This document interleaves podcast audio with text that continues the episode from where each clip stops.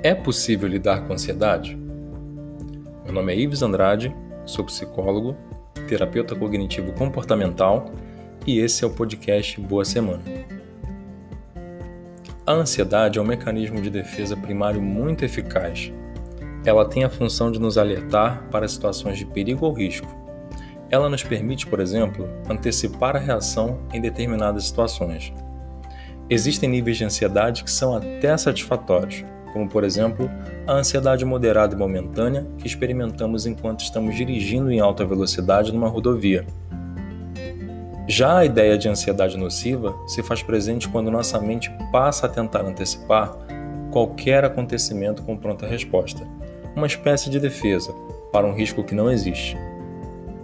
Isso nos coloca num estado de permanente alerta quando estamos, por exemplo, dentro de nossas casas e não na rodovia, despertando em nós o instinto primário de luta ou fuga para ameaças intangíveis.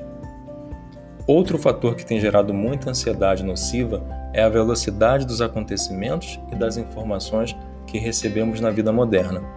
Isso ocorre porque podemos ter a sensação constante de que estamos sempre perdendo tempo e que precisamos agir, porque todos estão agindo. Assim, pensamos em situações futuras e não nos damos conta do momento presente o que na prática nos impede de realizar muitas coisas. A mente humana é diferente. A gente não consegue desarmar imediatamente os gatilhos que nos trazem ansiedade porque tentamos antecipar o que nos vai acontecer ou o que achamos que precisamos resolver. No exemplo do trânsito, a ansiedade termina quando estacionamos o carro na garagem, mas no geral, a gente não sabe quando ligar ou desligar a chave de partida na nossa mente.